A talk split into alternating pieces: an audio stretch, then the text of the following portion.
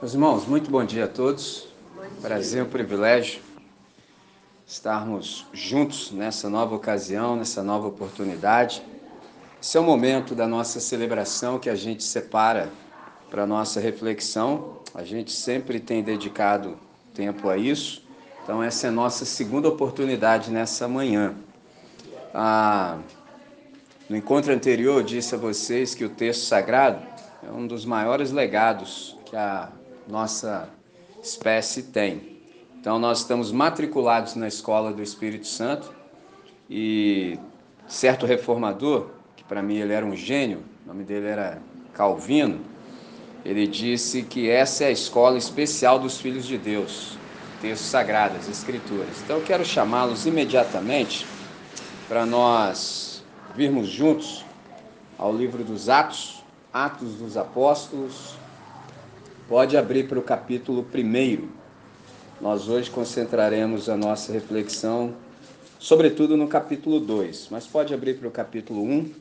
Você sabe, em todo esse tempo a gente tem procurado lançar os fundamentos, tudo aquilo que é imprescindível para a vida da nossa comunidade, a gente tem buscado ao longo dos encontros se aprofundar na essência do Evangelho.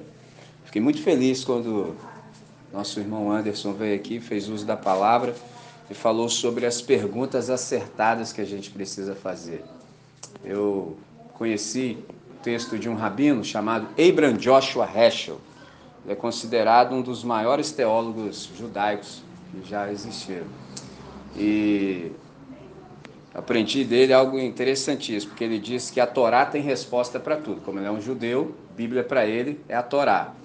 Então ele diz que a Torá tem, tem resposta para todos, para tudo. E com outro judeu eu aprendi o seguinte: ah, alguém perguntou para ele o seguinte: por que você ora? Ele disse: eu oro para ter coragem de perguntar o correto para Deus. Falei: sensacional. Eu oro para que Deus me dê coragem de lhe fazer as perguntas verdadeiras. Isso é sensacional. Então, enquanto eu estava ali ouvindo, eu estava vibrando, porque eu sempre percebo o quanto é consonante tudo que é conversado aqui, como tudo é pertinente. Então, a gente tem feito esse exercício de aprofundamento na essência do Evangelho, que é onde nós obtemos o jeito certo de se viver, porque se de fato Deus é, se há Deus, existe também a maneira certa de se viver e fazer todas as coisas não se pode viver e fazer as coisas de qualquer maneira. Esse é o segredo da existência. Todas as vezes que a gente busca Deus, a gente vai receber a orientação correta para se, se viver e fazer todas as coisas da maneira certa. Então aqui a gente tem procurado fazer isso, a gente tem respeitado um determinado ritmo, a capacidade de absorção que cada um tem, e a gente tem feito isso sem pressa, não é corrida. Eu tenho um amigo que ele sempre fala isso. Vamos com calma, não é corrida de cavalo. O nome dele é Vitor Sagaz, mas é verdade, sabe? Cessou para nós esse negócio de competição, de pressa. Não tem pressa. A gente precisa, de fato, é absorver e compreender, na verdade, o que todo o texto quer comunicar.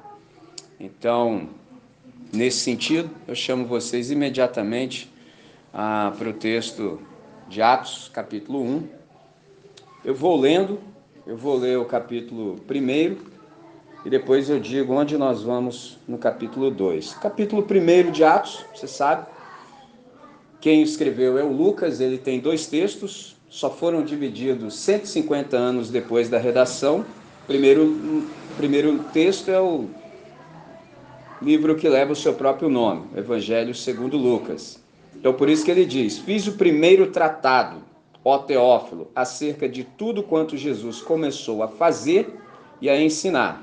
Como a gente já conversou sobre isso, você sabe que Jesus começou a fazer e a ensinar e precisa que isso seja levado a bom termo, que haja continuidade. Quem vai dar continuidade àquilo que Jesus começou a fazer e a ensinar é o Espírito Santo através dos apóstolos. Então, por isso diz: até o dia em que foi levado para cima, depois de haver dado mandamento pelo Espírito Santo aos apóstolos que escolheram. Então, daqui a gente depreendeu aquela compreensão de que Jesus só fez o que fez porque ele era um ser absolutamente rendido ao Espírito Santo. Jesus era um tipo de pessoa que não oferecia nenhuma resistência à direção do Espírito Santo. Então, por isso, ele é um modelo para nós. Jesus não fez o que fez simplesmente porque ele era Deus. Jesus é Deus? Claro que sim. Mas que tipo de Deus é Jesus quando ele esteve conosco? Um Deus esvaziado, um Deus em estado de quenoses. Um Deus que não lançou mão das suas prerrogativas como Deus, independentemente do Pai. Então, ele era absolutamente submisso ao Pai e quem o dirigia era o Espírito Santo. Por isso ele orava, para saber qual era a agenda do dia. E mesmo assim ele se permitia, como Deus encarnado, esvaziado, ser também surpreendido por pai, pelo Pai. Isso é um fabuloso, magnífico. O Deus Pai não pode ser surpreendido, mas Jesus se reservou o direito de ser surpreendido aqui na terra. Por isso é, até me arrepio quando eu falo isso. Por exemplo, dois casos: a mulher cananeia e o centurião. Ele falou: nunca vi fé assim em Israel. Israel, você falou, mas ele é onisciente então, mas é porque ele se permitiu. Então ele também abria espaço para ser direcionado pelo Pai ao longo do dia. Nesse dia da mulher cananeia aconteceu isso. Aqui eu posso falar isso com toda naturalidade, porque ainda que você não pegue a ideia imediatamente, você vai para casa e pensa. Mas em outros lugares dá escândalo. Por exemplo, no dia que ele teve esse encontro com a mulher cananeia, foi o dia que Jesus se converteu. Aí só assim, que isso, cara? Em outro lugar o cara fala, que isso? É, ué. Entendeu? Por quê? Ele diz, não vou fazer. Entendeu? A mulher veio gritando, os discípulos, mete o pé, pô. Entendeu? Porque os discípulos são, assim, muito parecidos conosco. Entendeu? Mete o pé, essa mulher vem gritando atrás da gente aí. Aí ele falou assim, então, não convém pegar do pão, entendeu? Dos filhos e deitar os cães. Para nós que somos ocidentais, você não viu nada, você não entendeu nada. Não, simplesmente ele disse que ela não é do povo e não vai fazer, e cão a Israel assim, é animal imundo. Aí olha a resposta da mulher: sim, senhor, o senhor está corretíssimo, mas nós que somos assim, cão, entendeu? Ou seja, somos desprezíveis, a gente se alimenta do que cai da mesa de vocês. Ele falou: opa, entendeu? Olha, olha o nível. Assim, não vou, primeiro, não vou fazer. Isso, ele falou que não vai, não vai.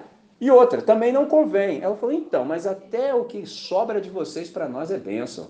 Falou, mulher, vai, seja feito conforme a tua fé. E aí ele arremata, nem Israel vi fé assim. Falei, caramba, sensacional. O que, que aconteceu nesse interregno? O pai falou, pode fazer, estou autorizando, pode fazer. Pegou a ideia? Quando a gente vive assim, aí você não se torna, por exemplo, obtuso. Já viu os cabeça dura? Tem uns pessoal assim difícil. Essa altura do campeonato já era para o cara ter se arrependido? Estão me fazendo compreender? Já era a hora que o cara fala assim, fiz feio. Mas o cara é teimoso. Isso. Entendeu? O cara reincide no erro. Errar uma vez, tá dentro.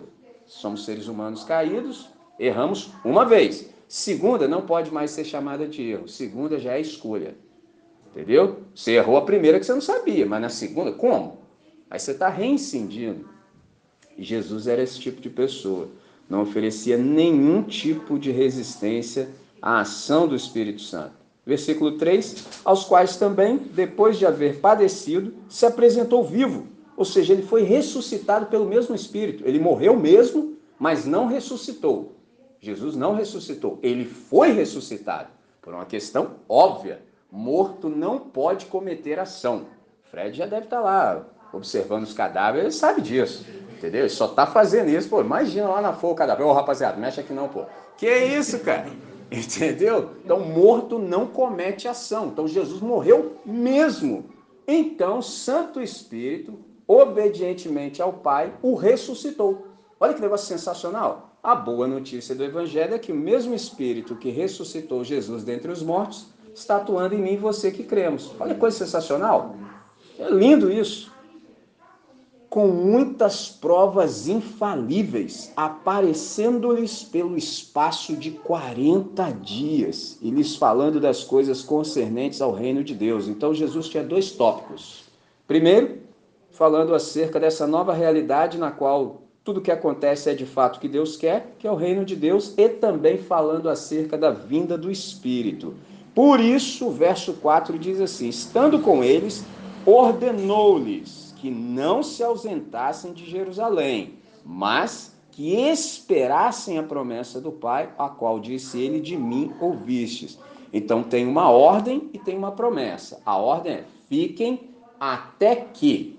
E à medida em que você lê o texto, você percebe que os caras levaram tempo para compreender as coisas que Jesus fala. Ora, se Jesus, que é Deus encarnado, passou três anos e meio instruindo todos os dias, fazendo maravilhas, os caras não pegaram, você imagina a gente. Porque assim, nesse negócio nosso de igreja, irmãos, assim, a gente sempre opta pelo caminho mais fácil, entendeu? Então, por exemplo, a gente está conversando sobre isso. Em outros lugares, o pessoal já tinha morrido no meio do caminho, não aguenta. Não aguenta nada que saia da superfície, não aguenta. Se você aprofundar um pouquinho, maluco já fala, não estou aguentando mais, pastor só fica falando sobre isso. Meu irmão, você não pegou nada ainda. Se Jesus passou três anos e meio instruindo os caras, entendeu? Morreu, foi ressuscitado, apareceu, deu mais 40 aulas. Cara, você imagina 40 aulas com Cristo ressurreto. Os caras não pegaram as ideias. Você acha que a gente vai pegar no sermão de uma hora? Entendeu? E aqui ainda está podendo ser uma hora, hein? 45 minutos, irmão. Entendeu? O negócio é não vai, irmão. Demora para entrar em nós, demora. Você tem que ir para casa, tá no meio do sono, você acorda. Como é que é aquilo lá, meu Deus, entendeu? Chama uns três ou quatro aí para tirar suas dúvidas, entendeu? Leva tempo. Perceba, deixou essa ordem. Até que, com isso eu já estou te adiantando a matéria, que quando o Espírito Santo veio sobre eles, eles tinham que ter metido o pé. Irmãos, eles demoraram um tempão, só foram meter o pé lá no capítulo 8, mesmo assim, porque estancou a perseguição. E aí é interessante que fugiu assim, os caras que eram mais bobos, igual eu e você, porque os apóstolos mesmo ficaram. Mas como é que os caras. Pensa comigo, tem um movimento, entendeu? Vamos acabar com esse movimento. Como é que você faz para acabar com o movimento? Você tem que perseguir os chefes do movimento, certo? E não aqueles que ouvem. Mas ali foi o contrário perseguiram só a galera que ouvia. E você pergunta, olha, por que, que não perseguiram os chefes do movimento? Ah, porque acontecia uma coisa que acontece até hoje. Entendeu? Os chefes do movimento estavam macunados com o pessoal da religião. Acharam bom assim, vamos fazer um bem bolado para ficar bom para todo mundo? Entendeu? Jesus falou, isso aqui é muito radical, mas vamos, vamos fazer assim um, um meia boca assim com, com os sacerdotes, entendeu? Um meio termo, para ficar tudo equalizado, ficar bom. Aí já deu problema de novo. Percebe? Retomando, versículo 5. Porque, na verdade, João batizou com água. Agora observe a adversativa. Mas vós sereis batizados no Espírito Santo dentro de poucos dias. Já adianto. Em dez dias. Só que eles não sabiam disso. Entendeu? Eles não sabiam. Já se passaram 40. Vocês serão batizados por mim com o Espírito Santo daqui a dez dias. Só que isso ficou na incógnita. Então vocês têm que esperar. Entendeu a visão? Espera. Legal. Seis. Aí que você percebe que os caras não aprenderam nada mesmo. Depois de 40 aulas com Cristo ressurreto. 40, irmãos. Imagina ser uma quarentena com Jesus. É um negócio sensacional. Aí o primeiro boca grande abre a sua grande boca quando assim a língua funciona mais do que o cérebro. Entendeu? A língua funciona, mas o cérebro está em stand-by. Observe o que, que o camarada diz. Aqueles, pois, que se haviam reunido, uma reunião extraordinária, perguntaram-lhe, dizendo: Senhor, é nesse tempo que restaurarás o reino a Israel? É agora que o Senhor vai trazer uma libertação política para nós? Vamos nos livrar dos romanos desgraçados de vez? É agora, Senhor? Está na hora de já pegar na espada? Assim, contextualizando para hoje, já que os idiotas não dão trégua, é agora que nós vamos meter a mão na pistola? Porque assim, Jesus. Ai meu Deus do céu, cara. Jesus só não tinha pistola porque na época dele não existia. Porque se tivesse, ele comprava. Ah, vai ser burro assim no inferno, cara. Entendeu? É brabo, é difícil, irmãos. É difícil, entendeu? Tô me segurando. É muita estupidez, cara. Entendeu? É muita estupidez. Mas respondeu-lhes Jesus: A vós não compete saber os tempos ou as épocas que o Pai reservou à sua própria autoridade, porque aqui implícito tem o seguinte: é como se eles já soubessem que o tempo era exatamente aquele, presumiram que o tempo era aquele e resolveram dizer: então, aí isso vai trazer finalmente a libertação política, belicosa que nós tanto almejamos. Traduzindo, três anos e meio não pegaram absolutamente nada. Aí Jesus diz: Isso não compete a vocês, saber os tempos ou as épocas, isso é exclusividade do meu Pai. Está reservado à sua autoridade. Verso 8, aí outra adversativa. Mas recebereis poder ao descer sobre vós o Espírito Santo, e ser-me-eis testemunhas, tanto em Jerusalém como em toda a Judéia e Samária e até os confins da terra. De vocês ficar pensando nessas besteiras aí, que só fica povoando a mente de vocês, Deixa eu dizer para vocês, na verdade, vocês precisam de revestimento de poder do alto para que vocês sejam. Vocês não vão fazer absolutamente nada, vocês precisam é ser. E para viver a nova vida que eu tenho para vocês, isso não é mero comportamento isso não tem nada a ver com exterioridade, isso tem que ver com nova vida no íntimo. E para efetivar isso, só através da vinda do meu Espírito. E eu vou enviar. Fiquem em Jerusalém até que ele venha. Esse até que é o segredo desse livro. É até que. Aí, verso 9: Tendo ele dito estas coisas, foi levado para cima. Entendeu? Ele está conversando quando ele começou a subir.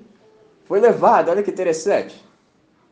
Enquanto eles olhavam, o recebeu ocultando a seus olhos. 10. Estando eles com os olhos fitos no céu enquanto ele subia, eis que junto deles apareceram dois varões vestidos de branco. Pausa. Os caras estavam ali vendo a cena. Jesus conversando com eles, já tinham dado bola fora, mas assim, eles não conseguem parar de dar bola fora, irmãos. É uma atrás da outra. Entendeu? Já deram bola fora, Jesus explicou, aí ele começa a ser assunto aos céus. Aí os caras ficam assim, ó. De testemunhas que eles deveriam ser, entraram no time assim daqueles que contemplam astros. Ficaram lá para cima. Só que aqui em português a gente não consegue pegar a ideia da profundidade disso aqui. Eles ficaram lá, ó tempasso, a ponto de vir dois seres de outra ordem de coisas, chamado anjos. Por que, que vai aparecer um anjo? Mano, os caras de dia estar lá até hoje lá, ó. Olhando para cima, o que, que vocês estão fazendo? Mano, é uma atrás da. O que, que vocês estão fazendo, rapaziada? O que, que vocês estão aí parados? Vai embora, cara. Os caras ficaram lá olhando para cima. Aí veio esses dois seres e diz isso aqui: Varões galileus por que ficais aí olhando para o céu? Esse Jesus que dentre vós foi elevado para o céu, há de vir assim como para o céu o viste ir. Então voltaram para Jerusalém, do monte chamado das Oliveiras, que está perto de Jerusalém, à distância da jornada de um sábado. Traduzindo, menos que um quilômetro. Porque não sei se sabe, no sábado você não pode trabalhar, então também não pode andar. Então tem um trajeto que você pode percorrer. Qual? No máximo aproximadamente um quilômetro, 800 metros. Entendeu? Pegou a visão? Por isso que Jesus falou assim: ora para que a fuga de vocês não se dê no sábado. Porque imagina, o cara está correndo sábado, ih, deu um quilômetro, aí. Vai morrer então. É interessante isso, não? E 13. E entrando, subiram ao cenáculo, onde eles habitavam. Quem habitava ali? Pedro e João, Tiago e André, Felipe e Tomé, Bartolomeu, Mateus, Tiago, filho de Alfeu, Simão o Zelote e Judas, filho de Tiago. Todos estes perseveravam unânimes em oração. Guarde isso. Então, se Deus te disse algo, melhor jeito de você esperar por algo é em oração, porque senão as minhocas entram na sua cabeça. E nós somos ocidentais, não aguentamos esperar nada, a gente não sabe nada de agricultura, nós forçamos o planeta a nos dar o que a gente quer quando quer. Então, ó, esperar, irmão, esquece que nenhum de nós sabe nada disso não. Passou três dias, você já acha que está tá demorando, entendeu? Então, o segredo é, Deus te falou algo? Falou. Beleza, ouviu? Ouviu. Espera em oração. Porque se não esperar em oração, as minhocas vão encontrar espaço em você. E aí você começa a pensar besteira, entendeu? E não vai faltar gente para te dar opinião. Esse é o ponto.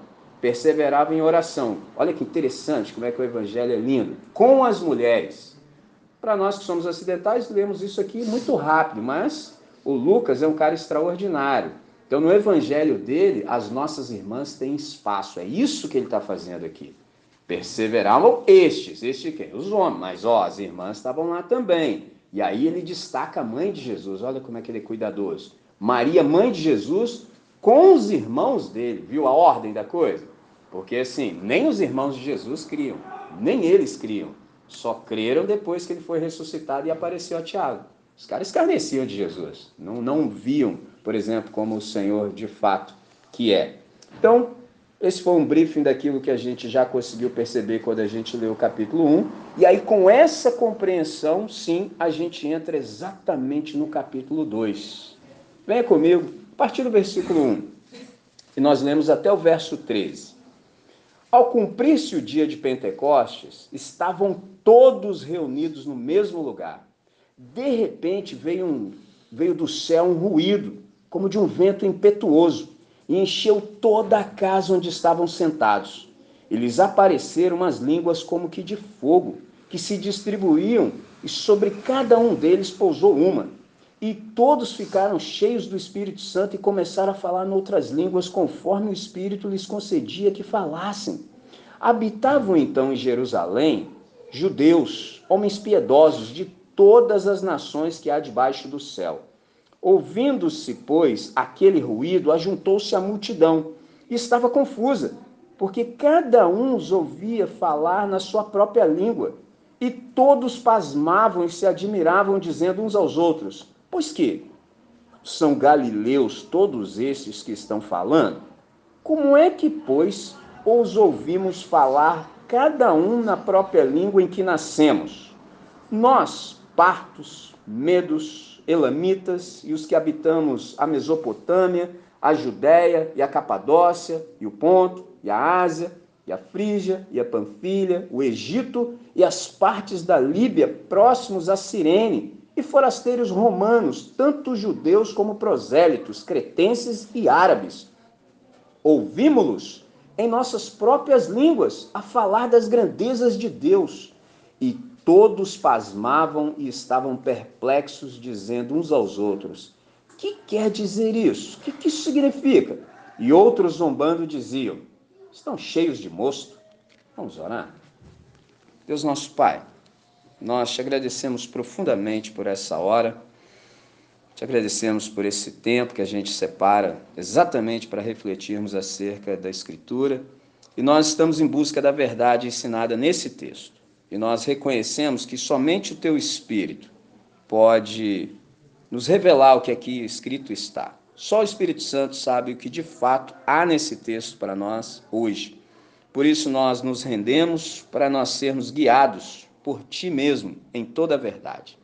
Nós não queremos oferecer nenhum tipo de objeção ao Senhor, mas, de fato, entregamos-nos em tuas mãos absoluta e completamente de tal maneira que seja fácil para o Senhor nos dirigir e nos instruir nessa hora, para o máximo louvor do teu, do teu próprio nome e para o nosso benefício e de daqueles também que hão de se encontrar conosco enquanto caminhamos pela terra como testemunhas do Senhor. Oramos agradecidos no nome que é lindo, belo, que é o nome de nosso Senhor e Salvador Jesus Cristo, hoje e sempre. Amém, Senhor. Amém. Muito bom. Então, você percebeu que nesse texto que eu li inicialmente, no capítulo 1, nós tínhamos ali tanto uma promessa quanto uma ordem. A promessa é acerca da vinda do Espírito Santo e a ordem é para permanecer em Jerusalém até que eles sejam de fato ah, revestidos de poder pelo Espírito Santo. Então, uma das maiores promessas do Antigo Testamento, na verdade, é a vinda do Espírito Santo para inaugurar um novo tempo. Eu chamo vocês a alguns textos do Antigo Testamento e depois eu leio um texto do Novo Testamento. Fala exatamente sobre isso. Os textos que eu leio no Antigo Testamento são Isaías, Ezequiel e Joel. Isaías eu leio o capítulo 32, versículo 15, que diz assim: Até que se derrame sobre nós o espírito lá do alto, então o deserto tornará em pomar e o pomar será tido por bosque. Lindo. Ezequiel 36, 26 e 27. Dar-vos-ei coração novo, e porei dentre vós espírito novo. Tirarei de vós o coração de pedra, e vos darei coração de carne. Porei dentro de vós o meu espírito, e farei com que andeis nos meus estatutos, guardeis os meus juízos e os observeis. Você viu que nesse texto aqui há uma proposta de um transplante espiritual. Deus vai tirar da humanidade o coração de pedra, um coração empedernido, um coração insensível, e no lugar ele vai colocar um coração de carne, um coração que tem sensibilidade, um coração que sente. E mais, porei dentro de vós o meu espírito. Interessante, porque antes o espírito vinha sobre, te capacitava, por exemplo, para uma missão específica e depois se retirava. Por isso é que o Davi no Salmo, no Salmo 51 ele diz: Não retires de mim o teu Santo Espírito. Então é interessante que agora Deus diz que eu tenho uma proposta nova, eu vou colocar dentro de vocês o meu espírito. E mais, olha que lindo.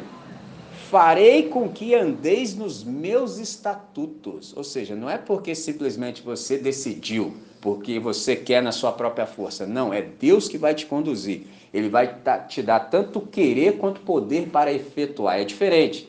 Por isso que não é religião, porque a religião só lida com comportamento exterior. Entendeu? Você fica morrendo de vontade de fazer algo, mas a religião não permite. Aí você fala assim: não, minha religião não permite. Entendeu? Você fica naquela ali: não, minha religião não permite. Com Deus é o contrário. Eu não quero. Eu não quero. Pegou como é que é absolutamente diferente? Porque o Espírito está em mim e isso não mais combina comigo. Então ele diz mais: farei com que andeis nos meus estatutos, guardeis os meus juízos e os observeis. Por fim, mas não menos importante, Joel. Joel capítulo 2, dois versos, 28 e 29, que dizem assim: E acontecerá depois que derramarei o meu espírito sobre toda a carne. Vossos filhos e vossas filhas profetizarão, vossos velhos sonharão, e vossos jovens terão visões e até sobre os servos e sobre as servas derramarei o meu espírito naqueles dias. Interessante que há uma lógica invertida aqui, porque geralmente velhos é que têm visões e jovens é que sonham, entendeu? Então, quando o espírito vier, até isso vai mudar. Os velhos continuarão a sonhar, entendeu? Terão perspectivas e os jovens terão visões, que é uma coisa difícil para a juventude ter. Entendeu? Lida com a galera assim, por exemplo, como nós vimos conversar. É difícil as coisas entrarem nos caras. Por quê? Os caras não têm percepção de nada. O horizonte é muito estreito. A galera não sabe, por exemplo, considerar aquilo que pode ser obtido a longo prazo em detrimento daquilo que te satisfaz imediatamente. Esse é um problema que jovem tem. Entendeu? Por isso que quando chega alguém sabe te dá as ideias, entendeu? Abre a sua mente. Mas e quando não tem isso? Então, quando o Espírito Santo vier, isso também vai acontecer. Então, você percebe que o Espírito Santo ele é prometido pelos profetas, tanto pelo João Batista também, que é o texto que a gente investiga no Novo Testamento, e pelo próprio Senhor. Versículo 5 do capítulo 1 que eu disse, de Atos, fala exatamente sobre isso, que Jesus enviaria o seu Espírito. Então, por exemplo, Mateus capítulo 3, verso 11. Mateus capítulo 3, verso 11 fala também acerca da vinda do Espírito. Mateus capítulo 3, verso 11.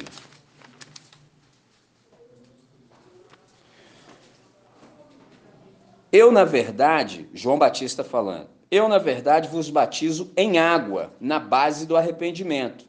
Olha a adversativa. Mas aquele que vem após mim é mais poderoso do que eu. Ele está fazendo menção do primo dele, que é Cristo.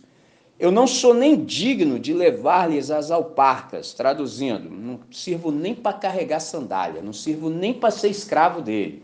Olha a percepção que ele tinha de Jesus.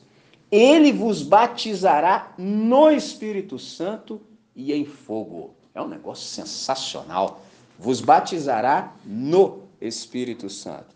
Então, quando a gente observa capítulo 2 de Atos, entre os versos 1 e 4, a gente percebe que no dia que se cumpriu a data de Pentecostes, estavam todos reunidos no mesmo lugar. Aqui tem um segredo: 500 pessoas escutaram Jesus dando a ordem. Observe que eu disse: escutaram. 120 ouviram. Com isso, eu estou fazendo uma distinção entre você ter a faculdade da audição e você ser um cara obediente. Escutar, todo mundo que tem a faculdade da audição, escuta, tranquilo. Agora, obedecer é outra coisa. Obedecer tem que ver com ouvir, são coisas distintas. 500 escutaram a ordem, 120 ouviram. E eu sei que você me pergunta, e cadê os outros 380? Estão igual os nossos irmãos aí, pularam no mato. Sumiram, entendeu? Escutaram, Mas é, fazer outra coisa, pô, tá demorando muito. Tem outras coisas para fazer. Não sei se você conhece a galera assim, entendeu? Os caras são os turistão, entendeu? Sumiram. E eu nem sei nem o que dizer sobre isso, porque sempre foi assim, entendeu? Então, na verdade, sempre me encoraja a continuar, porque nada é novo. Toda é sempre repetição se você não presta atenção. Onde é que estavam os que obedeceram? Juntos em Jerusalém, obedientemente. O que a gente aprende aqui? Que não basta ver uma profecia, é também necessário estar onde se deve estar. Tem uma promessa? Há uma palavra? Há. Beleza, ela vai se cumprir, é fato. Só que você precisa estar onde você deve estar. Traduzindo, você precisa estar no lugar certo. Uma vez Deus me chamou a atenção nesse sentido. Participava da comunidade e era absolutamente imaturo, não sabia que havia uma distinção entre os que obedecem daqueles que são só crentes nominais. Eu não sabia nada disso, eu achei que todo mundo que estava ali levava esse negócio a sério. O mais falhado ali era eu que tinha chegado ontem. Então o que, que eu pensava? Meu irmão, eu que não dou meus pulos aqui não, que eu vou ficar feio na foto. Os caras já nasceram aqui. Entendeu? Pensa, o cara nasceu aqui. Eu não, tô todo errado. 23 anos de erro aí, ó. Agora eu tenho que dar meu jeito, aproveitar todas as oportunidades. Eu não sabia que existiam os crentes nominais. Eu não sabia que para muitos caras que frequentavam a reunião, aquilo ali para ele era como um clube social. É aqui que eu vejo meus amigos, mas esse negócio de levar Jesus a sério, obedecê-lo, jamais.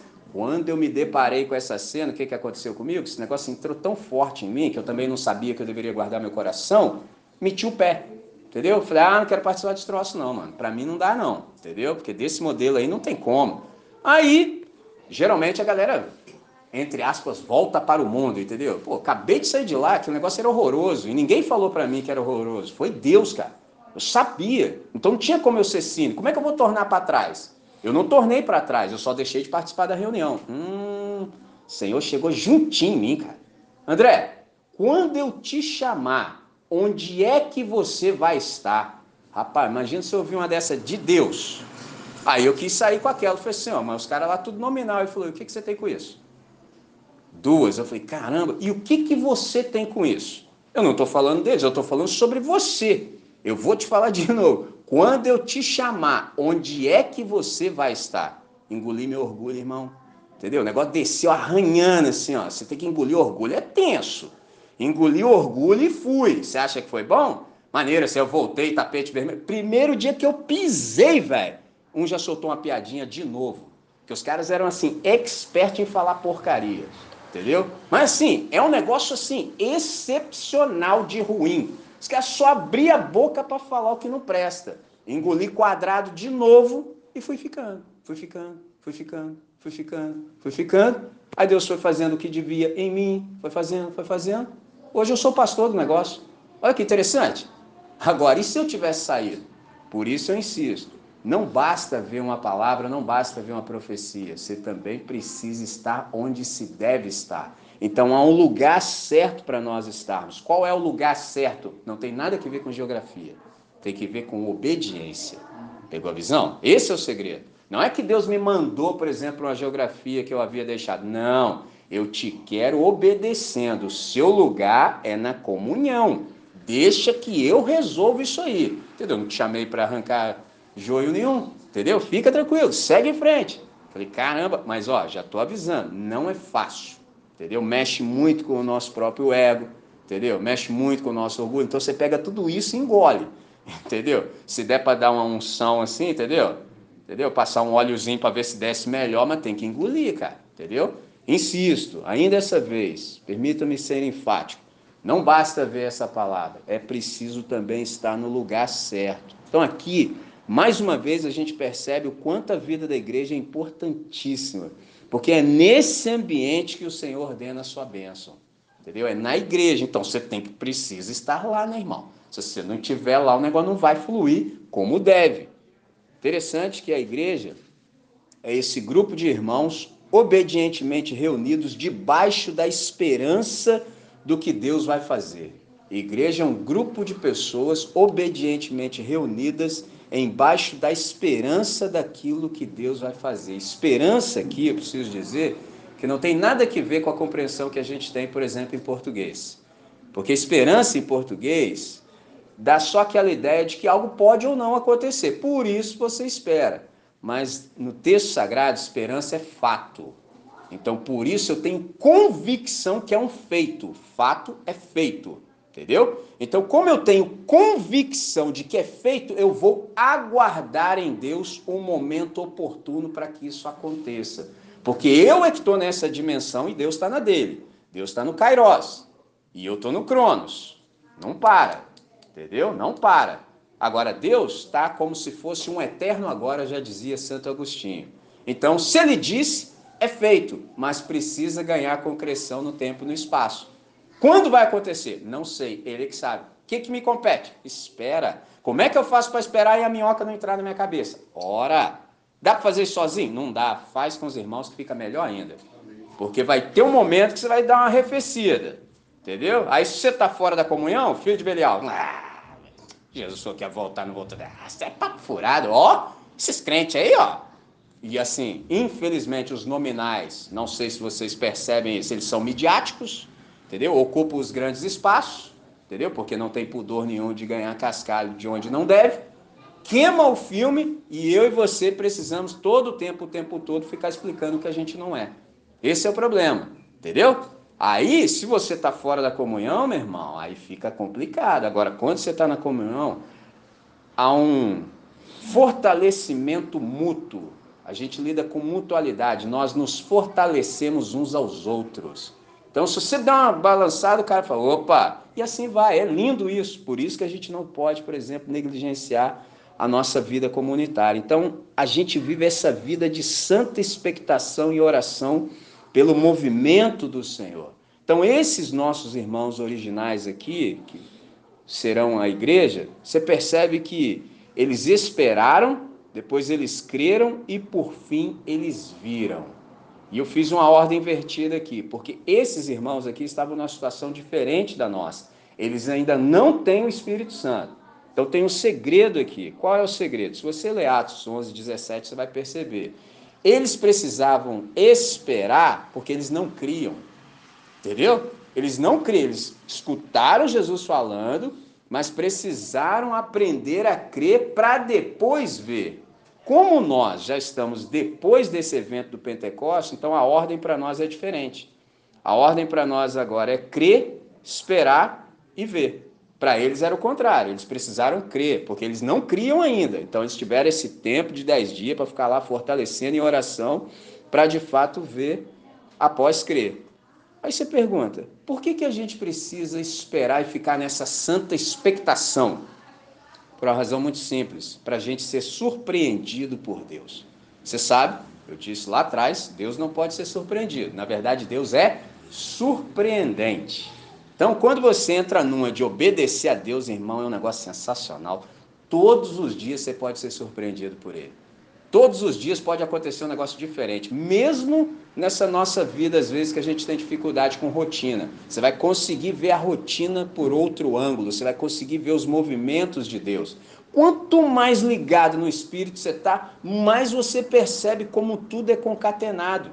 Agora, quando você está desligado, irmão, o negócio está na sua cara, isso aí, ó panguando, como diz a gíria, você não pega nada. Agora, quando você está conectado, você percebe os movimentos da Trindade na realidade. Então, aqui nesse texto, a gente vê a manifestação do Espírito Santo entre os versos 2 e 4. Você percebe que foi uma manifestação sobrenatural, extraordinária, e há três sinais que demonstram isso. Impressionante como é que Deus sabe trabalhar com audiovisual, entendeu? Perceba que vem um som como de um vento impetuoso, isso é o áudio, e o visual, as línguas como que de fogo repartida entre os discípulos. E é interessante que, como é que eles sabiam? Porque um viu o outro. Entendeu? Como é que eu vou ver que tem uma língua de fogo na minha cabeça? Entendeu? Aliás, eu não faço ideia de como eu sou. Tudo que eu sei sobre mim, alguém me contou. Eu não faço ideia. Entendeu? Por exemplo, quando eu estava na comunhão, que eu voltei, que eu contei a vocês há pouco, que eu deixei por um instante, as pessoas começaram a me dizer quais eram os meus dons, talentos, habilidades e faculdades, porque eu não conseguia perceber. Eu não percebo, mas vocês percebem, assim como eu também posso perceber em vocês. Cada vez que você se manifesta, eu percebo aquilo que Deus te deu. Agora, fora da comunidade, você percebe, é minhoca na sua cabeça. Entendeu? Complexo de inferioridade te vencendo todo o tempo. Entendeu? Esse é um problema que a gente tem. Então, até nisso, a vida comunitária é essencial para que você se perceba a partir da ótica do próximo. Então, o próximo é que vai ver quem de fato você é. Por exemplo, a primeira vez que meus dons começaram a se manifestar, as pessoas disseram assim: Ah, você vai ser pastor. Rapaz, minha alma saiu do meu corpo. Por quê? Porque o modelo de pastor que eu conhecia era assim, anos-luz distante de mim. Mas eu não sabia que Deus só faz pastores para hoje. Eu não sabia. Aí, vivendo na comunidade que eu fui discernindo. Entendeu? Eu fui percebendo o que Deus havia me dado e onde é que Deus me queria. Então, você percebe aqui que há três sinais interessantíssimos. Um deles, já mencionei. Dois, olha o terceiro, a questão da manifestação das línguas. Então, aqui, você percebe que algo fenomenal aconteceu. Os discípulos começaram a falar a partir do poder do Espírito Santo em línguas que eram conhecidas mas que eles não haviam aprendido. Isso aqui gerou um rebuliço. Há um despertamento da multidão a partir do que acontecia na reunião. Agora você imagina, 120 pessoas, vem o som como de um vento, não era um vento, era um som. Então, visu, áudio. Aí os caras estão com línguas de fogo na cabeça e outra, aí que eu falo para vocês que todas as vezes que há uma manifestação de Deus, há uma reação. Aí os camaradas, aproximadamente 120 pessoas, começam a falar da grandeza de Deus a plenos pulmões. Você imagina 120 pessoas falando ao mesmo tempo. Por exemplo, aqui é um bom espaço para a gente discernir isso. Se passa alguém conversando aqui na rua, já, já é difícil, entendeu? Agora imagina 120 a plenos pulmões, repletos do Espírito de Deus, falando das grandezas de Deus. Meu irmão, se me deixa falar sozinho, o negócio já fica tenso. Agora imagina 120 ao mesmo tempo. Aí a multidão aflui e começa um a perguntar para o outro assim: o que, que, é isso? O que, que, é isso? Mano, você consegue conceber isso? Que bagunça que não estava? E aqui você percebe que acontece um negócio fenomenal, um milagre. Por quê? Cada um diz que ouvia o discípulo falando na sua respectiva língua. Cara, isso aqui é um negócio assim que eu faço, meu Deus, como é que pode um negócio desse? Porque assim, 120 falando junto, som alto. Como é que eu vou discernir que aquele discípulo ali está falando na minha língua, no meio desse barulho todo. Porque tem um detalhe: há 16 nações representadas aqui, porque fala de todas as nações debaixo do céu. É lógico que isso aqui você tem que levar em consideração o contexto. 16 nações que eles conheciam, entendeu? Eles só conheciam aquele lado de lá do globo. Então eles estão falando do, do mundo greco-romano que vivia ali na bacia do Mediterrâneo. Então, haviam representantes dessas 16 nações, judeus e prosélitos, homens religiosos, estavam lá em Jerusalém nesse dia, por causa da festa. E aí, esse povo todo reunido conseguiu discernir que no meio daquele alvoroço, porque é muita gente falando ao mesmo tempo, que um discípulo, um daqueles lá, dos 120, estava falando na língua dele. Isso aqui é algo incrível. O que está acontecendo aqui? Eu te chamo agora, vem comigo, para Gênesis, capítulo 11. Gênesis capítulo 11. E já te digo o que está acontecendo aqui. Ó. Aqui a gente tem exatamente o reverso de Babel. Então eu vou ler o texto e a gente continua a nossa conversa. Olha o que, que acontece. Gênesis capítulo 11, eu leio, eu leio entre os versos 1 e, 8, e 9, que nos dizem assim: Ora, toda a terra tinha uma só língua e um, e um só idioma. E deslocando-se os homens para o oriente, acharam um vale na terra de Sinar e ali habitaram. Disseram uns aos outros: Eia, façamos tijolos e queimemo-los bem. Os tijolos lhe serviram de pedras e o betume de argamassa. Disseram mais: Eia, edifiquemos para nós uma cidade e uma torre cujo cume toque no céu, e façamo-nos um nome para que não sejamos espalhados sobre a face da terra. Então desceu o Senhor para ver a cidade e a torre que os filhos do homem edificavam. E disse: Eis que o povo é um, e todos têm uma só língua, e isto é o que começam a fazer. Agora não haverá restrição para tudo que eles intentarem fazer. Eia, desçamos e confundamos ali a sua linguagem, para que não entenda um a língua do outro. Assim o Senhor os espalhou dali sobre a face da terra e cessaram de edificar a torre. Por isso se chamou o seu nome Babel, porque ali confundiu o Senhor a linguagem de toda a terra, e dali o Senhor os espalhou sobre a face de toda a terra. Esse texto é maravilhoso. Alguns insights. Na terra havia só uma linguagem e um só idioma. Interessantíssimo. Hoje a gente já conseguiu chegar nisso por causa da tecnologia da internet.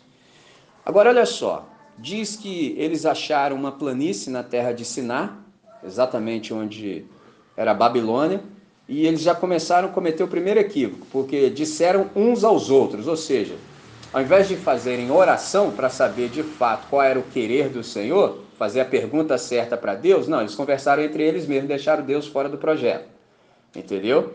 E o projeto deles era o seguinte: nós vamos fazer assim, a gente vai fazer para nós uma cidade e uma torre cujo cume toque no céu. Primeiro, além do erro de não terem orado, resolveram edificar sem a presença de Deus. E a gente sabe pelo Salmo 127, 1 que se o Senhor não edificar a casa, em vão trabalham aqueles que a edificam. Você vai fazer sozinho. E fazer sozinho dá um problema. E pior ainda, fizeram uma cidade. Deus nunca mandou o homem construir cidade nenhuma. Deus nos projetou para viver em um jardim. Tanto é que quando a gente tem um período de folga assim, ou, por exemplo, você recebeu a sua bolada da aposentadoria, você não quer morar do lado da CSN, você não é doido. Entendeu? Você quer verde. Porque Deus fez o verde para descansar a vista. Então os caras, não, vamos meter uma cidade para nós. Ó, e mais, vamos ter um centro religioso também. Como é que eu sei que é um centro religioso? Nós vamos construir uma torre. E essa torre, o cume vai tocar no céu. Ó, a ideia dos caras. Porque assim, aqui haviam passado aí, em média, 400 anos após o dilúvio. Então esses caras aqui são do time da rebelião. Entendeu? Não querem levar Deus a sério, não querem fazer as perguntas corretas para Deus. Não, vamos fazer do nosso jeito. E o nosso jeito é exatamente esse. Só que há uma ironia aqui no texto porque diz que eles estão edificando a torre cujo cume tocaria no céu. Primeira ironia é: então desceu o Senhor para ver, ó, desceu, assim, não passou nem perto. Só por que, que não passou nem perto? Porque na concepção deles, como eles são povos lá da antiguidade, eles achavam que o céu distava da terra tão somente dois quilômetros. Então, assim, você deve conhecer o pessoal do MST, Movimento do Sem Terra. Esse daqui era do MSC, Movimento do Sem Céu. Ele já era funkeiro naquela época. Uh, vamos invadir. Entendeu? Eles queriam invadir a morada do Todo-Poderoso. Por quê? Porque você sabe que houve um dilúvio. Lambeu geral. Então eles estão pensando assim: se rolar outro juízo de Deus aí na história, a gente mete o pé e sobe. Ó, oh, as ideias dos. Mas não é um negócio interessante? Então, sem Espírito Santo é assim que a gente fica, gente. Entendeu? Você fica idiotado, seu cérebro funciona contra você. Ele te prega uma peça, ele te auto-sabota. Pegou a visão da implicação da profundidade da coisa? E aí, Deus faz uma constatação. Eis que o povo é um. Um aqui é unidade. O que é unidade? É quando mais que um é um. É quando a galera é unânime num propósito. Presta atenção. Todos têm uma só língua. Os caras são um, falam do mesmo jeito. Isto é o que começam a fazer. Começam. Agora não haverá restrição para tudo que eles intentarem fazer. Por que, que Deus veio aqui? Porque se o ser humano consegue falar numa mesma linguagem ser um, não há nada que seja impossível para a gente realizar. Então Deus veio aqui porque o intento deles era maligno. Por isso que na nossa sociedade as pessoas também não se entendem. Porque se alguns de nós na sociedade também se entendesse, o negócio ia ser tenso. Por exemplo, estamos num processo político agora. Você já viu como é que eles brigam com eles mesmos? Os caras que eram aliados, agora eles brigam com eles mesmos? Aí eu sei que assim, pode ser que em algum lugar do seu coração você fala assim, nessa briga aí eu torço para briga. Entendeu? Você gosta de ver o circo pegando fogo? Então, se você olhar bem, é por isso. Imagina esses caras que são da maldade. Se eles conseguissem de fato ser um e se unir, mano, não ia ter espaço para nós, não. Aí a gente morria num dia. Pegou a visão? Então nem eles também se entendem com eles mesmos por causa disso. Porque senão a maldade seria muito grande. Isso tem o dedo de Deus. Percebe? Mas Deus não disse que unidade é ruim. Disse que o propósito deles era ruim. Então eu vou dispersar. Então aqui é um segredão para nós. Se você quiser que as coisas fluam, você precisa saber sobre unidade. Esse é o segredo. Aí diz o texto que no verso 8 o Senhor os espalhou dali, porque esse é o propósito de Deus para a raça humana. Qual? povoar toda a terra. Deus não quer que o ser humano fique restrito a um só lugar. Por isso que os antigos hebreus têm esse nome. Hebreus vem de uma palavra abiru. O que é o abiru? É o cara desinstalado. Hoje em dia a gente quer fazer exatamente o contrário. O que a gente quer fazer? Ao invés da gente ir por todo mundo, a gente sempre está dando um jeito de fixar uma geografia. Por exemplo, eu me lembro de uma vez que eu ouvi um testemunho de um judeu e ele dizendo assim: se eu estivesse no dia da votação da condenação de Jesus, eu votaria contra. Rapaz, imagina falar isso hoje, repleto de antissemitismo. Aí a pessoa que ouviu recobrou do susto e disse assim: por quê? Ele falou assim: porque se o projeto de Jesus de Nazaré vingasse, nós íamos ficar sem a nossa terra. Ele entendeu o que Jesus falou. Porque se todo mundo levar Jesus a sério, todo mundo vai embora. Indo por todo o mundo, façam discípulo de todas as nações. Então, todo mundo que levar Jesus a sério vai pegar um passaporte, vai aprender a falar inglês e meter o pé. Pegou a visão? Aí esse judeu falou: não, aí não, pô. Isso aí está muito radical, nós vamos ficar sem nossa terra. Ele entendeu melhor do que os cristãos. Esse é o ponto. O que Deus queria, de fato, é que a raça humana se estabelecesse no planeta. Mas aí o que, que os caras fizeram? Nada, vão ficar é aqui. Entendeu? Vão ficar aqui não vamos ser espalhados. Eles disseram isso. Aí Deus falou: não, assim não. Confundiu a linguagem deles para que um não compreendesse o outro e cessassem naquele intento. Então aqui a gente percebe exatamente a reversão do que aconteceu, por exemplo, em Babel. E mais, eles disseram também que iam edificar aquela torre para fazer um nome para si. Só que aí a gente sabe, eu ouvi o Hernani quando ele nos chamou, por exemplo, ah, para o nosso momento de louvor, e implícito na fala dele estava assim, que a gente veio aqui para bendizer o nome do Senhor. Esse é o segredo. A gente não veio, por exemplo, em nosso próprio nome, a gente não está reunido em nosso próprio nome, e nós não estamos fazendo nada em nosso nome. Por exemplo, quem ouve rap sabe, os caras falam assim, é tudo no meu nome. Eu falei, poxa, você está podendo mesmo, entendeu? Não, é tudo em nome de Jesus, para celebrar o nome do Pai de fato. Então a gente percebe em Babel que há um movimento humano contra Deus, é uma rebelião. A gente percebe que é um movimento que vem de baixo para cima, é um movimento religioso, porque religião é exatamente isso. É o ser humano embaixo querendo chegar em cima no céu pelos seus próprios esforços. E é também um movimento que sai da terra e pretende alcançar o céu pelos próprios esforços. Então aqui a gente percebe, quando a gente olha para a igreja, que é essa comunidade habitada pelo Espírito Santo, que é exatamente o contrário. Por exemplo, eles foram rebeldes. Nós somos do time da obediência amorosa. Não é simplesmente que a gente obedece a Deus. Não, não é assim não. A gente obedece porque ama Deus e porque Ele nos amou primeiro. Então, para nós é prazeroso obedecer a Deus. Você percebe que foi um movimento de baixo para cima, ao passo que Deus tem para nós um relacionamento. Não somos nós que vamos para lá, é Ele que vem para cá. Entendeu? E se encarna e passa a viver conosco para de fato nos levar de volta ao Pai.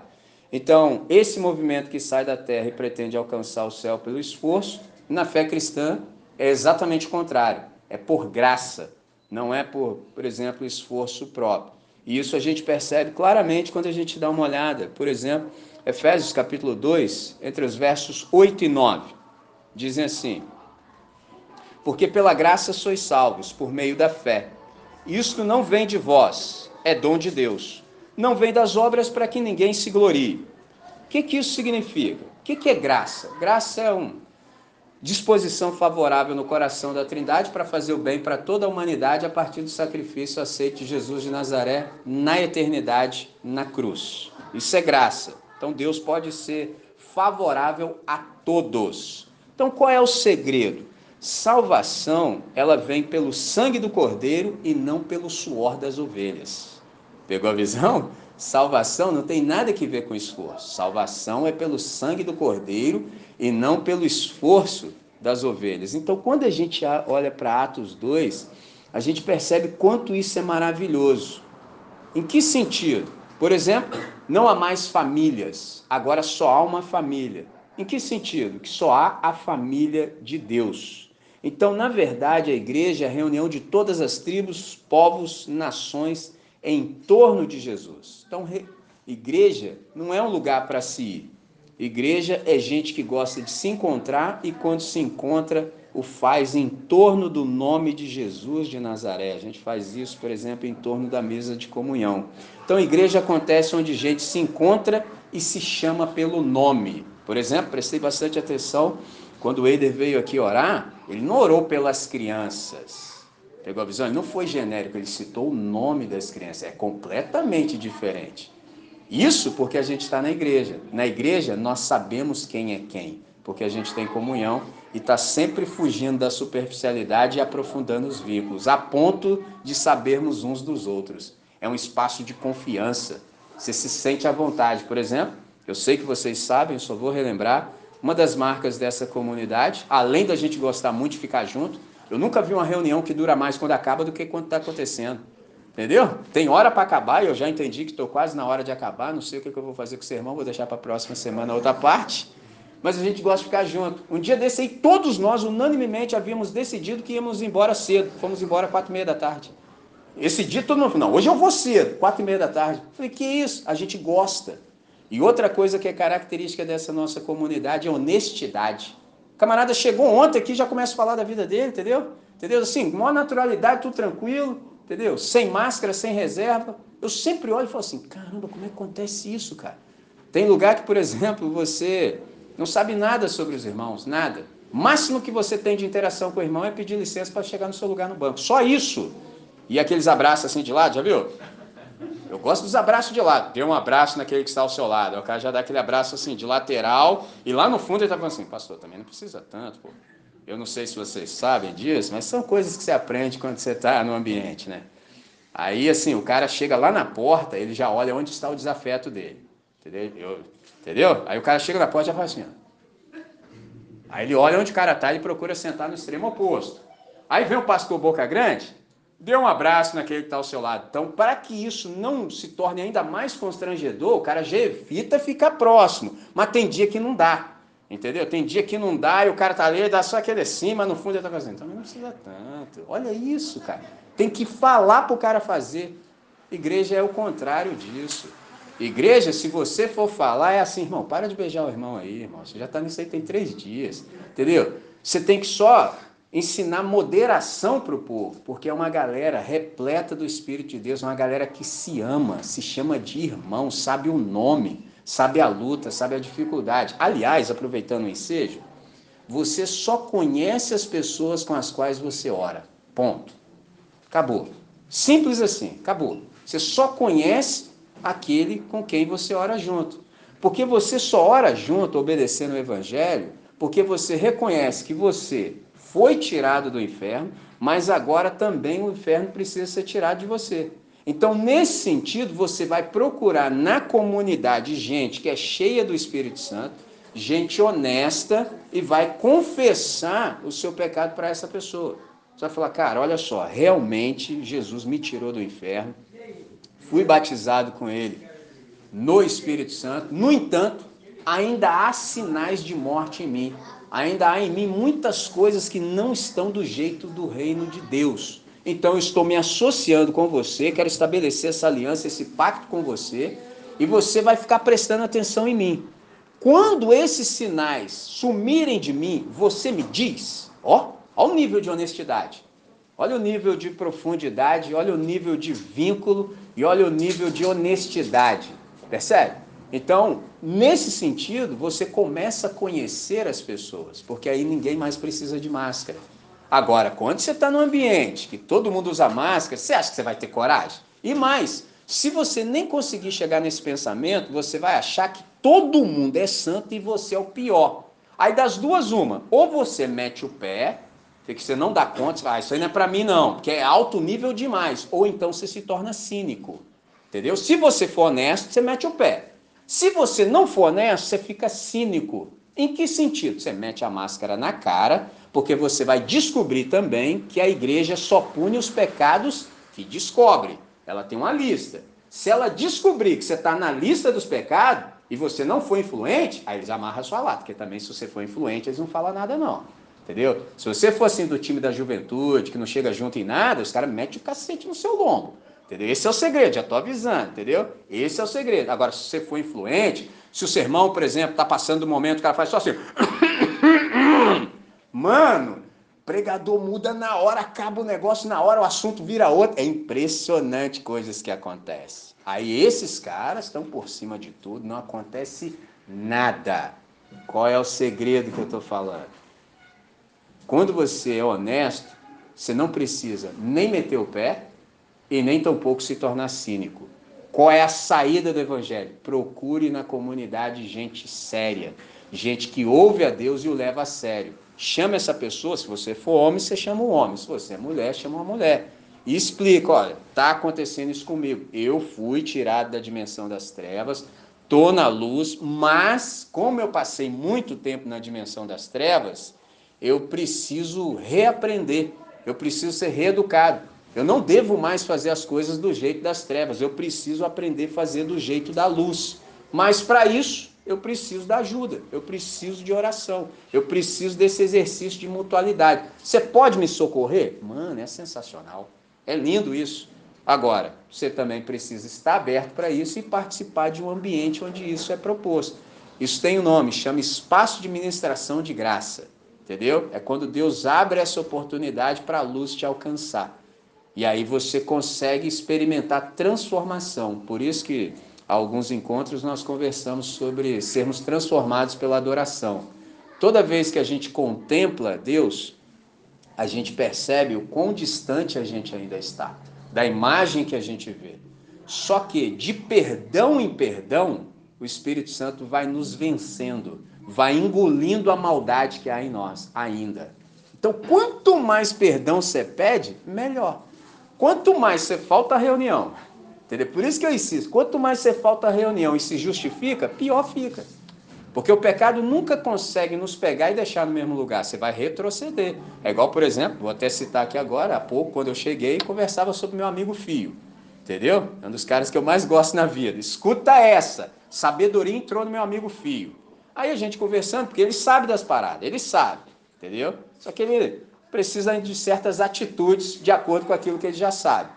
Aí um dia, conversando com meu amigo Fio, ele falou comigo, pô, Misslin, ó, pô, você tá se desenvolvendo aí, né? Eu falei, tô, filho, tô perseverando aí. Pô, maneiraço, cara. Aí eu aproveitei a deixa, era um momento, falei, filho, por que, que você não pula para dentro? Pô, sabe como é que é, Michel? Tem minhas bolhação aí, pô, sabe como é que é, né? Eu falei, pô, filho, você vê, pô, você me falou algumas coisas, eu aprendi, tô caminhando, pô, você continua na mesma coisa. Ó, filho mandou para mim, que continua na mesma coisa, Michelin. Retrocedi. Esse é meu amigo, mano. Retrocedi. Entendeu? Eu falei, caramba, mano, é que ele falou certo. Ele, isso é verdade. Se eu tivesse pelo menos onde eu estava, eu estava bem, mas eu andei para trás. Eu falei, pô, filho, entendeu? Sabedoria entrou nele, ele falou certo. Que estou no mesmo lugar, Michelin. Retrocedi. Eu tinha um professor que falava que a gente era igual o cabo de burro, cresce para baixo. Muito bom, cara. Nesse dia eu falei, filho, você tem razão. Esse é o ponto. Para que isso não aconteça com a gente, a gente precisa desse espaço de ministração de graça. Como o nosso tempo ele é exíguo, e a palavra sempre se multiplica, e aqui multiplica mais ainda, e eu estou aprendendo a lidar com isso, eu vou deixar a outra parte para a semana que vem. Eu creio que hoje a gente já tem bastante para refletir e meditar. Para fechar, eu só quero te dizer que há uma mensagem sendo comunicada exatamente aqui em Atos 2. Qual é a mensagem que está sendo comunicada aqui? É a retomada da comunicabilidade. Mas se fala em que sentido? O que, que isso aqui significa? É que a Trindade ela tem uma mensagem para a humanidade. No encontro anterior, eu falei sobre essa palavra e eu não estava seguro de quem a inventou, então eu não falei porque ficaria gravado. Mas quem inventou essa palavra Trindade foi o Atanásio de Alexandria, isso no século IV. Então, a Trindade tem uma mensagem para a humanidade, a Trindade quer que todos a compreendam, a Trindade quer alcançar todas as famílias da terra e por isso ela reverteu a maldição que havia em Babel. Então, todas as barreiras agora acabaram. Não há mais barreira étnica, não há barreira de nacionalidade, nem barreira linguística.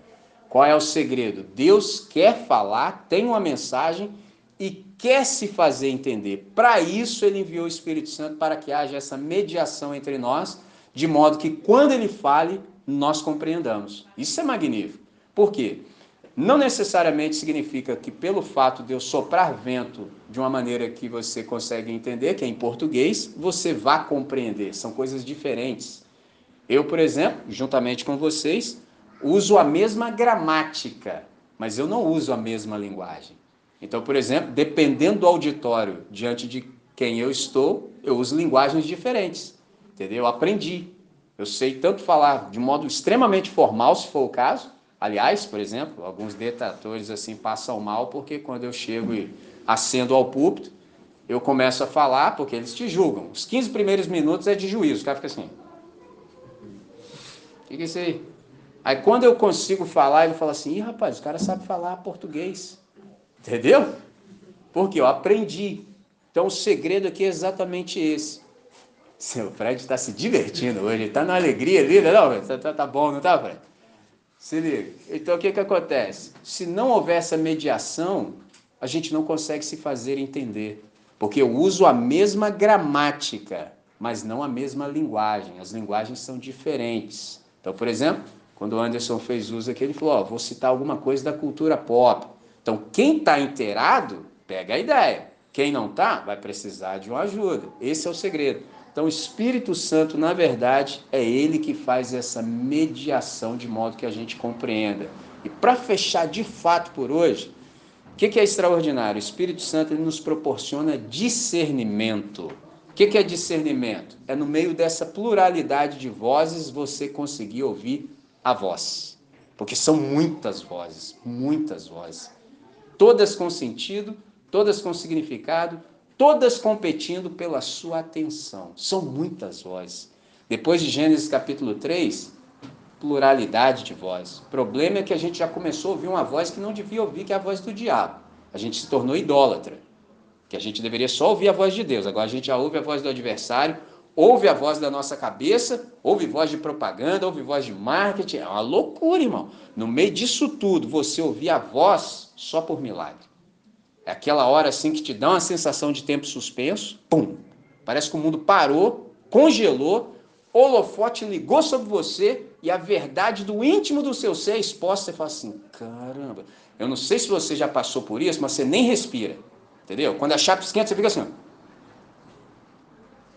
Porque é tão forte que se você respirar, parece que todo mundo vai saber que Deus está falando com você. Então você fica assim, ó tranquilinho, como se nada tivesse acontecendo. É Deus falando com você, é o momento do discernimento.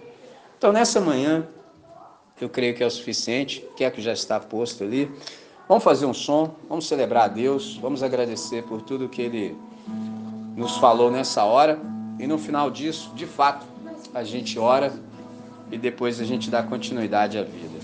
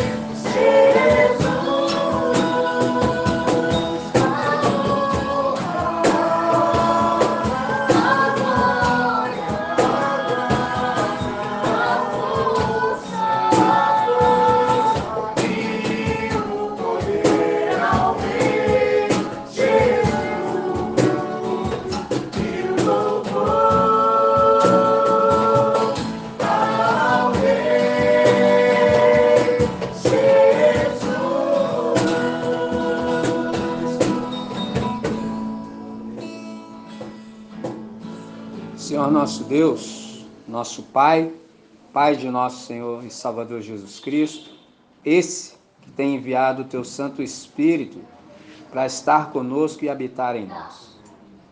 Nós te agradecemos por tudo quanto conseguimos aprender nessa manhã.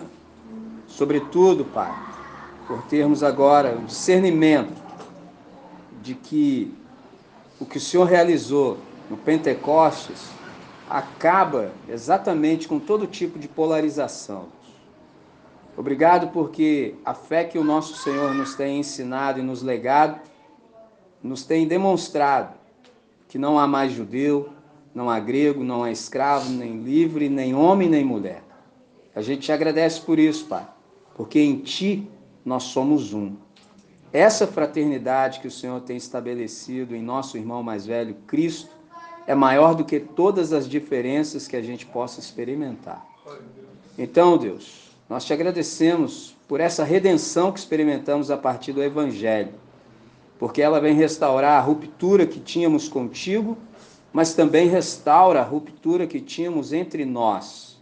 Então, agora, Deus, não há mais o outro, só há nós. E nós te agradecemos por isso e suplicamos que essa verdadeira espiritualidade possa manifestar os seus frutos a partir dessa percepção que obtivemos nessa manhã. Sendo assim, Deus, nós deliberadamente rejeitamos a guerra, porque nós servimos ao príncipe da paz. Jesus não é nenhum tipo de miliciano, Deus. Então nós não anuímos essas ideias loucas que são propagadas, nós de fato somos os pacificadores, Deus. Nós somos amantes da paz. Por isso, nós definitivamente rejeitamos a guerra, rejeitamos todo tipo de discriminação, racismo, rejeitamos a escravidão e todo tipo de exploração humana. Nós, nessa manhã, compreendemos que tudo isso foi vencido através do Pentecoste. Nós também confessamos, Pai, que nós temos ferido a unidade da igreja quando nós deixamos que coisas que não são relevantes, não são prioridade, ocupem o primeiro espaço. Então nós nos arrependemos, te pedimos perdão e suplicamos que essa unidade possa ser restabelecida por máximo louvor da sua glória. Porque maior é o que nos une do que de, aquilo que de fato nos separa. Nessa manhã, Deus, nós queremos deixar toda a confusão Queremos deixar Babel e queremos avançar ao, rumo ao Pentecostes, dirigidos tão somente pelo Teu Santo Espírito. Essa é nossa oração nessa manhã. Fazemos com alegria, com gratidão, e ela é em nome de Cristo Jesus. E agora, o amor de Deus, nosso Pai,